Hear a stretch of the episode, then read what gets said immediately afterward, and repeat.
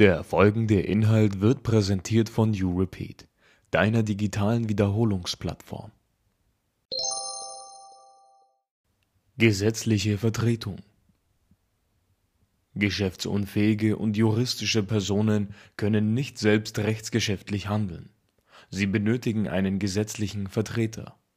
Als Beispiel die Vertreter des Minderjährigen sind seine Eltern gemäß § 1626, 1629 BGB. Ein Verein wird durch seinen Vorstand gemäß § 26 Absatz 2 Satz 1 BGB vertreten.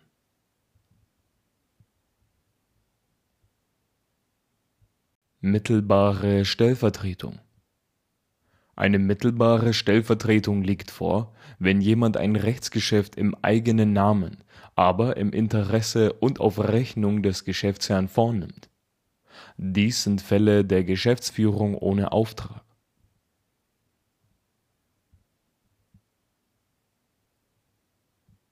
Gewillkürte Vertretung Wer nicht selbst rechtsgeschäftlich handeln will, kann andere Personen unter den Voraussetzungen der § 164 fortfolgende BGB dazu bevollmächtigen, für ihn tätig zu werden.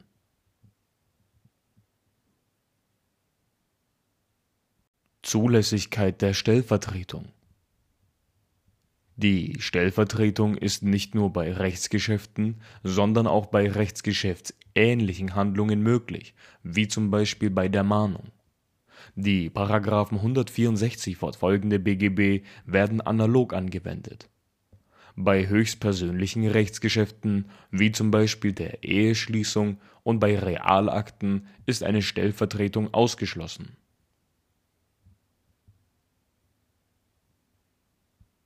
Eigene Willenserklärung Der Stellvertreter hat eine eigene Willenserklärung abzugeben. Hier ist zum Boten abzugrenzen, welcher lediglich eine fremde Willenserklärung übergibt. Entscheidend für die Abgrenzung ist das äußere Auftreten und der objektive Empfängerhorizont. Die Stellvertretung verlangt zumindest eine beschränkte Geschäftsfähigkeit des Vertreters gemäß 165 BGB Botenschaft hingegen kann auch von einem Geschäftsunfähigen vorgenommen werden.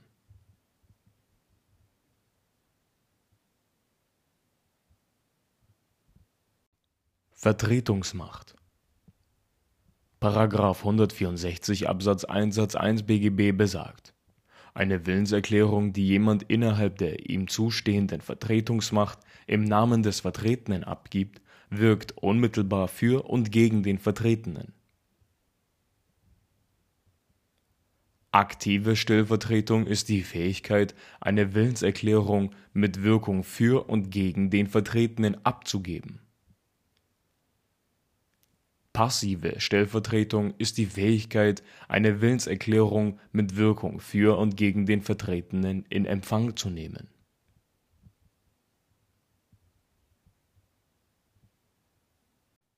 Vollmacht Legaldefinition gemäß § 166 Absatz 2 Satz 1 BGB Vollmacht ist eine durch Rechtsgeschäft erteilte Vertretungsmacht. Man unterscheidet grundsätzlich in vier Arten. Die Innenvollmacht wird gegenüber dem Vertreter erteilt. Die Außenvollmacht wird gegenüber dem Dritten erteilt, dem gegenüber die Vertretung stattfinden soll die Spezialvollmacht bezieht sich auf ein bestimmtes Geschäft. Die Generalvollmacht deckt einen weiten Kreis von Geschäften.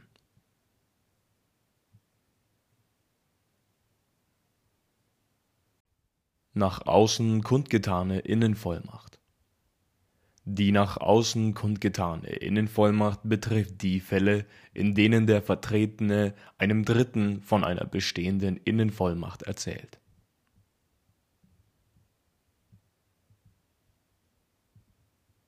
Gattungsvollmacht Die Gattungsvollmacht gilt für eine bestimmte Gattung oder Art von Rechtsgeschäften.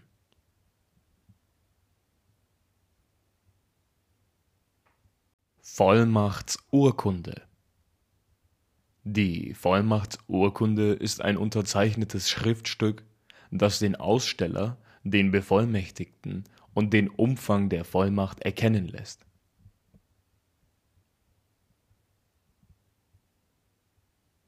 Untervollmacht Eine Untervollmacht ist eine rechtsgeschäftlich erteilte Vertretungsmacht von einem bereits Bevollmächtigten an eine weitere Person, die dann ein Bevollmächtigter des Bevollmächtigten ist.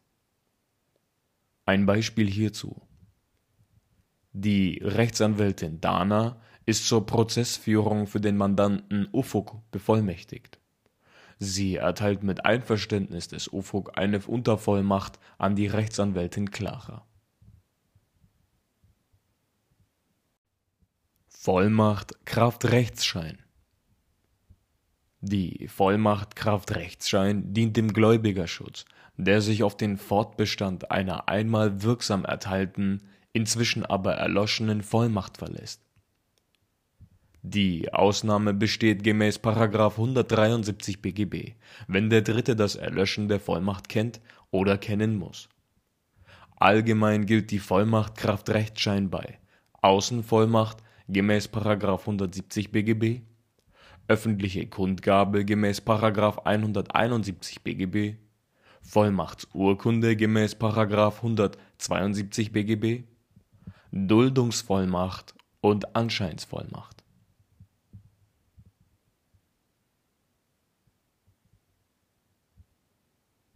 Duldungsvollmacht Eine Duldungsvollmacht ist gegeben, wenn der Vertretene es wissentlich geschehen lässt, dass ein anderer für ihn als Vertreter auftritt, und der Dritte dieses Dulden kennt und nach Treu und Glauben dahingehend verstehen darf, dass der als Vertreter Handelnde bevollmächtigt ist.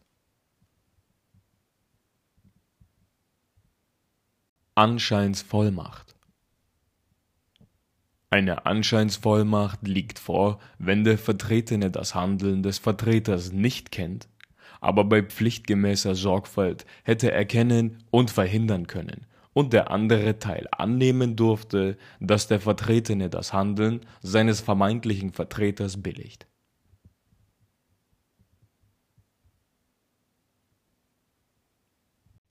In fremden Namen, also das sogenannte Offenkundigkeitsprinzip. Das Offenkundigkeitsprinzip besagt, dass der Vertreter seine Willenserklärung im Namen des Vertreters abgeben muss, das heißt er muss kundtun, dass die Rechtspflichten nicht ihn, sondern einen anderen treffen.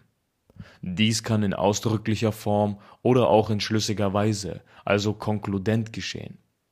Richtet sich der Wille des Handelnden nicht erkennbar auf ein Fremdgeschäft, wird das Geschäft als Eigengeschäft behandelt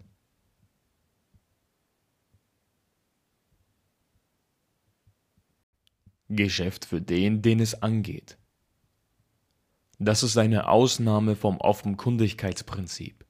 Hierbei ist es dem Vertragspartner eines Vertreters egal, mit wem er das Geschäft abschließt. Beim verdeckten Geschäft für den, den es angeht, macht der Vertreter nicht deutlich, dass er für einen anderen handelt. Das Geschäft wirkt trotzdem nur für und gegen den Vertretenen, wenn es dem Vertragspartner egal ist, mit wem er kontrahiert, oder wenn es sich um ein Bargeschäft des täglichen Lebens handelt, wie zum Beispiel beim Bäcker. Bei einem offenen Geschäft für den, den es angeht, erklärt der Vertreter, dass er für einen anderen handelt, benennt diesen aber nicht.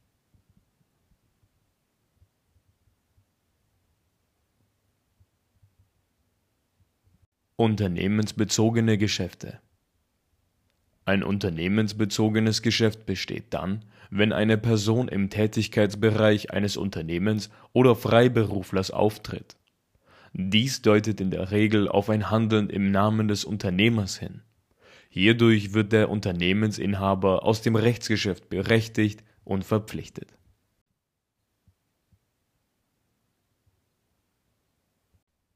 In sich Geschäft gemäß 181 BGB ein In-sich-Geschäft liegt vor, wenn ein Vertreter auf beiden Seiten eines Rechtsgeschäfts tätig wird. Beim Selbstkontrahieren steht er auf der einen Seite des Rechtsgeschäfts selbst und wird auf der anderen Seite als Vertreter tätig. Eine Mehrvertretung gemäß 181 Variante 2 BGB liegt vor, wenn jemand auf beiden Seiten eines Rechtsgeschäfts als Stellvertreter für die jeweiligen Vertragsparteien auftritt.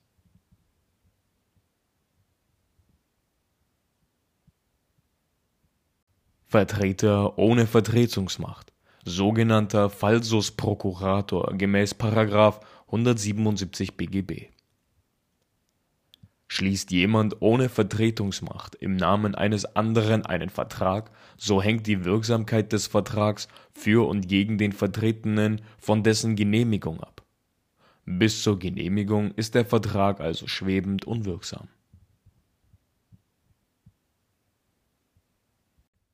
Missbrauch der Vertretungsmacht beim Missbrauch der Vertretungsmacht hat der Vertreter zwar eine rechtswirksame Vertretungsmacht und handelt auch im Rahmen seiner Vertretungsmacht (sogenanntes rechtliches Können), er überschreitet jedoch seine Befugnisse aus dem Innenverhältnis, dem sogenannten rechtlichen Dürfen. Der Vertragspartner weiß dies auch oder hätte dies ohne weiteres erkennen können. Es liegt demnach keine ausreichende Vertretungsmacht vor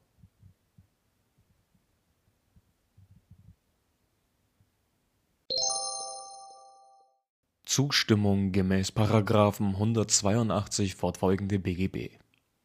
§ 182 Absatz 1 BGB besagt: Hängt die Wirksamkeit eines Vertrags oder eines einseitigen Rechtsgeschäfts, das einem anderen gegenüber vorzunehmen ist, von der Zustimmung eines Dritten ab, so kann die Erteilung sowie die Verweigerung der Zustimmung sowohl dem einen als auch dem anderen Teil gegenüber erklärt werden es gibt zwei Formen der Zustimmung: die Einwilligung gemäß § 183 BGB und die Genehmigung gemäß § 184 BGB.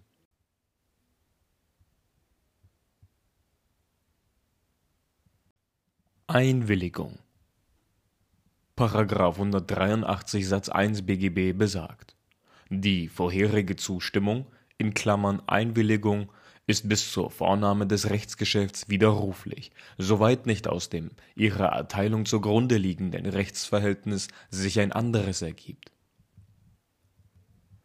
Die Einwilligung ist die vorherige Zustimmung.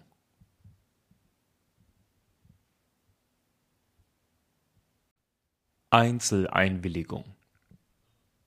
Die Einzeleinwilligung ist eine Spezialeinwilligung. Diese Einwilligung kann für ein bestimmtes Rechtsgeschäft erteilt werden.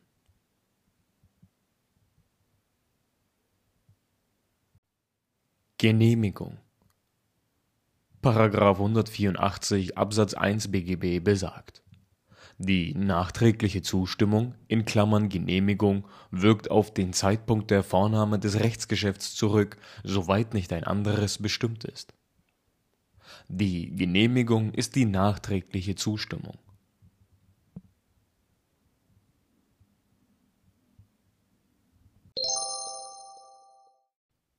Ipso jure Ipso jure bedeutet ohne weitere rechtsgeschäftliche Akte oder Kraft Gesetzes.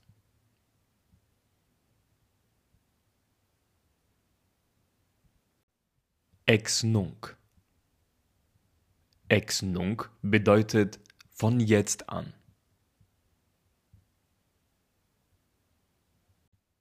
Ex tunc. Ex tunc bedeutet von Anfang an.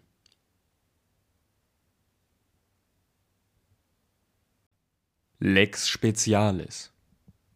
Lex specialis bedeutet Sondergesetz. Dieses hat Vorrang vor dem sogenannten lex generalis, dem allgemeinen Gesetz.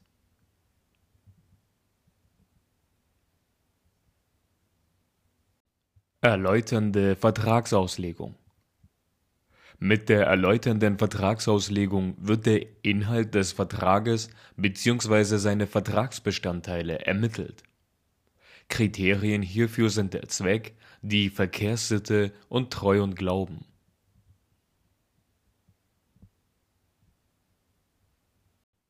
Ergänzende Vertragsauslegung Mit der ergänzenden Vertragsauslegung werden Lücken rechtsgeschäftlicher Vereinbarungen geschlossen. Eine ausfüllungsbedürftige Lücke liegt dann vor, wenn beim Vertragsschluss beide Parteien einen bestimmten Umstand nicht oder falsch berücksichtigt haben. Somit liegt die Ermittlung des hypothetischen Willens der Vertragsparteien im Vordergrund.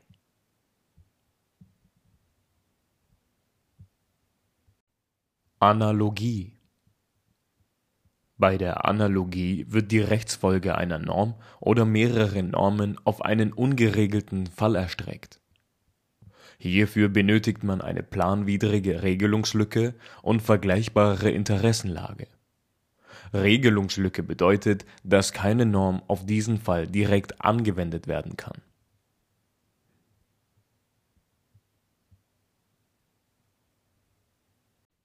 Beschluss ein Beschluss ist die Übergabe gebündelter Willenserklärungen an den Empfänger. Dies dient der Willensbildung im Gesellschafts und Vereinsrecht, wobei für den Beschluss das Mehrheitsprinzip gilt.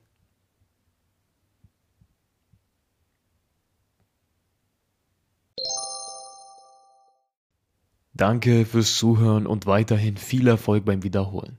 Herzlichst, You Repeat.